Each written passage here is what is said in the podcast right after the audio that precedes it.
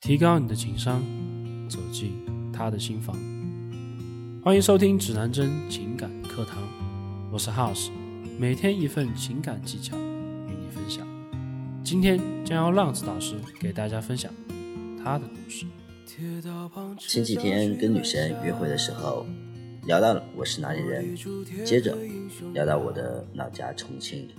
这个时候我就尴尬了。作为一个重庆人，且从来没有去过重庆主城区，或许是因为那里没有我挂念的人吧。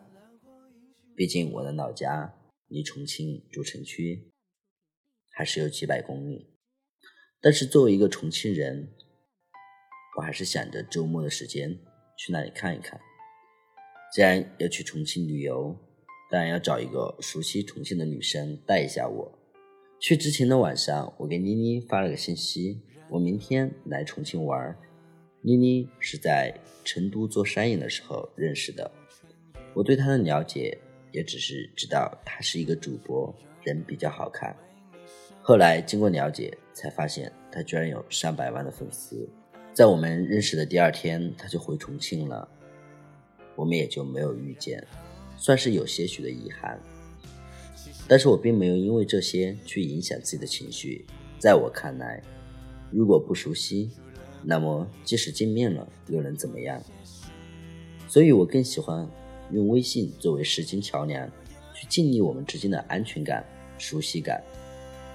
当我们熟悉之后，再见面就可以省略掉中间的陌生。就像烧水一样，当我们用微信聊天能烧到七十度。那么见面的时候，起点就已经高了很多，药水沸腾就变得更简单了。一段关系的开始一定会基于两个前提：安全感、吸引力。安全感来自于你真实的生活，吸引力来自于展示孔雀开屏。世间的纷扰很多，很多时候一些看不到目的和结局的事情，我们似乎都不会去善心。所以我在跟妮妮聊天的开始，我就设定了一个故事的结局：我们什么时候偶遇一下，约个会呗。之后我们的聊天就是分享着彼此的生活。我会去泰迪熊博物馆看泰迪，我会去朋友家玩猫。他也分享着他喜欢猫，后来因为一些事情送给了朋友。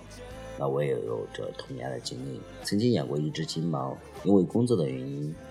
送给我的朋友，后来再也没有见过他。很多时候，兄弟会有一些问题会问：安全感是什么？最简单的解释，我是一个有着正常生活的人。我有朋友，我养过狗，我也曾经因为工作失去过自己的狗。生活本身就有着这些喜怒哀乐。熟悉感是什么？熟悉感来自于两个人之间的了解，舒适感来自于熟悉感之中。我们感觉到最舒服的点，就是我们彼此有着共同的情感。我们都那么爱小动物，我们都那么爱生活。吸引是什么？吸引我们最原始的解释：生存价值和繁衍价值。除开这两者以外，还有的就是情感价值。而在情感不足的情况下，女生选择一个男人，更多的是选择一种生活。所以没有钱，没有颜，最初吸引的点就是展示自己的生活品质。我会去看泰迪熊，去玩猫。经过的女生越来越多，渐渐的发现，除开她们关心华丽的外表之下，内心真正会让我们感觉到开心的事情，还是生活中一些接地气的事。越漂亮的女生，你把她高冷的假皱去掉，会发现她就是一个逗逼。之后我们聊天变少了，而且他的回答都很官方。我想，大家可能都是工作忙吧。既然如此，我也就没有更多的去说些什么。我是一个不会去跪舔的人，因为我觉得那样子只会显得我更 low。在出发去重庆之前，我给他发了信息：明天我来重庆。第二天，我收到一条陌生的好友信息。原来是妮妮，她告诉我那个号给她助理在用。原来对我客气的是她的助理，不禁莞尔一笑。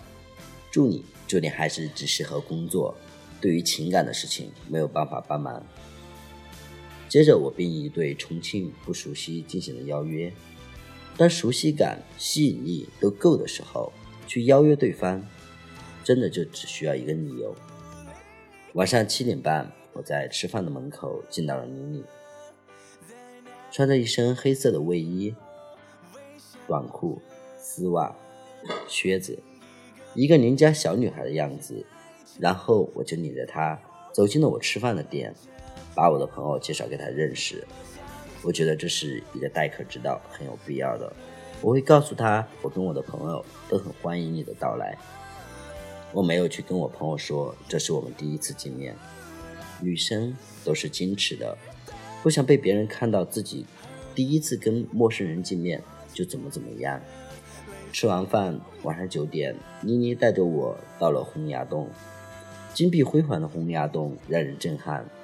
走在路边，面对着人来人往的街头，不停的游客，我牵起了妮妮的手，转头对她说：“小心，不要走丢了。”肢体接触总会让我们觉得特别的敏感，语音的说辞正好给她一个理由，顺便转移一下她的注意力。她对我笑了笑，说：“老司机，我乱说。你看那个气球好漂亮，我也要。”斗嘴的乐趣，我相信每个兄弟都是懂的。其实很多时候，我们并不需要去介意女生嘴上说了什么，我们更应该去注意到你牵起女生的手，她是否有反抗。买个气球的时候，我又看到了她小女孩的另一面。她对着买气球的阿姨说：“娘娘，便宜点嘛，刚刚那边都才二十五。”然后一直讨价还价。我听着的时候，就突然乐了，一种生活的味道扑面而来。我突然从后面抱住了她，我说：“宝宝，你好可爱。爱一个人，你需要用你的行为、语言去表达。”他说：“本来就要讲价。我之前读书的时候，过节就会出去卖气球、卖花，比这个便宜多了。”我说：“你那么厉害。”读书的时候都知道赚钱，他说对啊，我要努力赚钱，买自己喜欢的东西，还要买房。我说那你买了吗？他说买了。我牛逼了，我求包养啊。其实很多时候我们并不需要去介意到我们说话的内容是什么样子，我觉得更重要的是我们此刻聊天的内容给我们带给的情绪。没有任何的事情比我们聊得开心，没有任何的事情比开心更重要。然后我们就像两个小孩子一样，牵着手爬上了洪崖洞的楼顶，再到解放碑，一路上试吃着各种的小吃，还不给钱，吃着吃着我们就笑了。有人说爱情中的人都是小孩子，我说如果你能让对方变成小孩子，那么你就能捕获他。关系拉伸的两条线：第一，去调动对方的情绪；二。在对方情绪高涨的时候去静落。我告诉他，我住的酒店门口有很多竹子，还可以看到江景，凉风习习，好浪漫。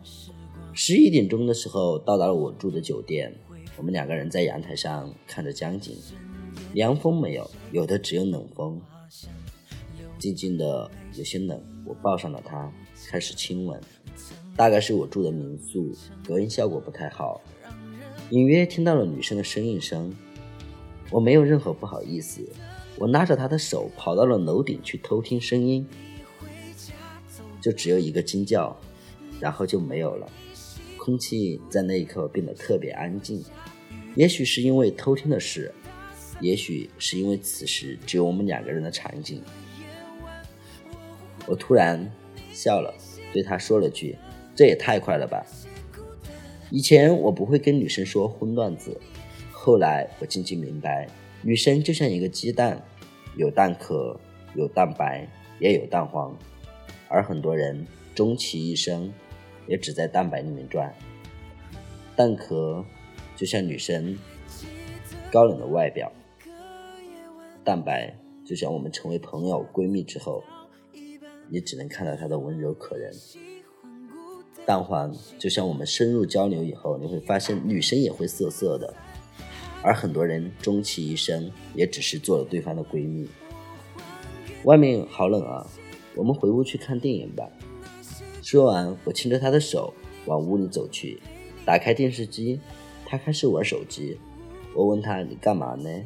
他说：“维护一下粉丝，看一看明天去上海的活动。”开始凑过去看他之前的直播回放，惊奇的发现他的直播居然有三百万人在线观看，计算一下假粉，至少也得几十万吧。很惊讶，原来我身边还藏着一个网红。接着我开始抱着他看电视，这个时候兄弟们小技巧来了，我把被子盖得特别厚，空调开到特别暖和。十分钟以后，他开始出汗，我说：“宝宝，你都出汗了，你把外套脱了吗？”在女生脱掉外套以后，我轻轻的去吻了上去。接着帮她脱光了裤子、丝袜。女生本性是矜持的，作为男生，我觉得有义务去主动一点。第二天我们中午才起来，一起逛一逛，帮她拍点照片，一起拍着情侣照。女生都是爱美的，相信我。如果你会拍照，那么一定会有很多的女生会喜欢你。晚上她去机场，去上海了，我回成都。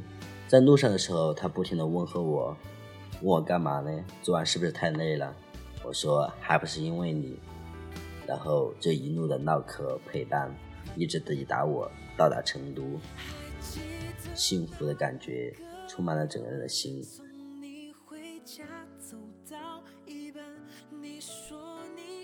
学习更多情感知识以及恋爱小技巧，微信公众号搜索“指南针情感学院”。男是男生的男，我们明晚不见不散。